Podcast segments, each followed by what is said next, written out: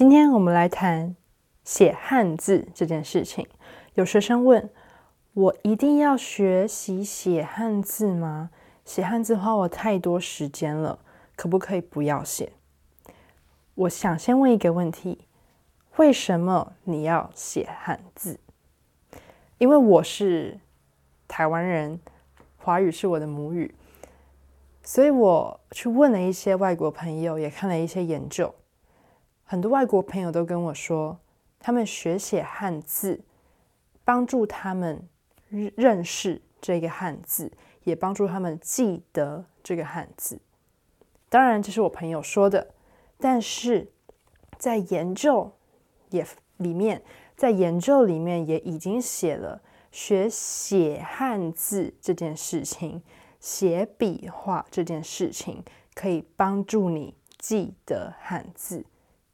也因为这样，可以帮助你阅读这件事情，跟打字就不一样了。因为学生都问说：“我会打字就好了，我不需要学写汉字。”你在写汉字的时候，可以帮助你的大脑记得这一个汉字，但是在打字的时候，这个动作这样是没有办法跟写字有一样的效果。所以，如果对你来说，写汉字可以帮助你记得汉字，那么你就把写汉字这件事情当做认字的一个方式就好。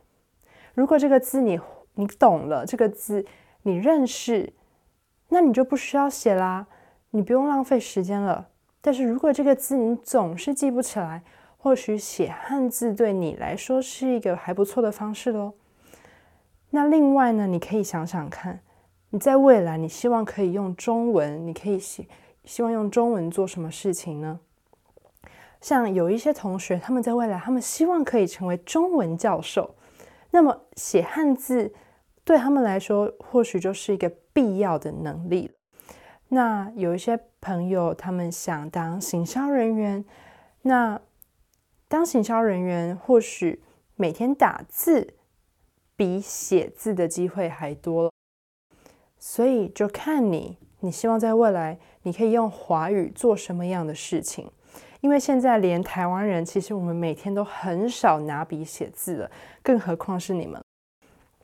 所以啊，你可以想一下，你未来你希望可以用中文做什么事情？一样的，常常有学生说，为什么我要学习书面语？一样的问题，你可以问自己，你希望在未来十年，你可以用中文来做什么事情？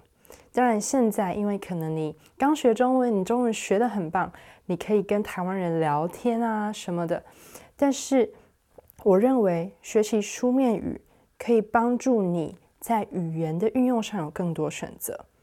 比如说，有一些同学他是国际关系专业的学生，他们可能在未来需要写一些像。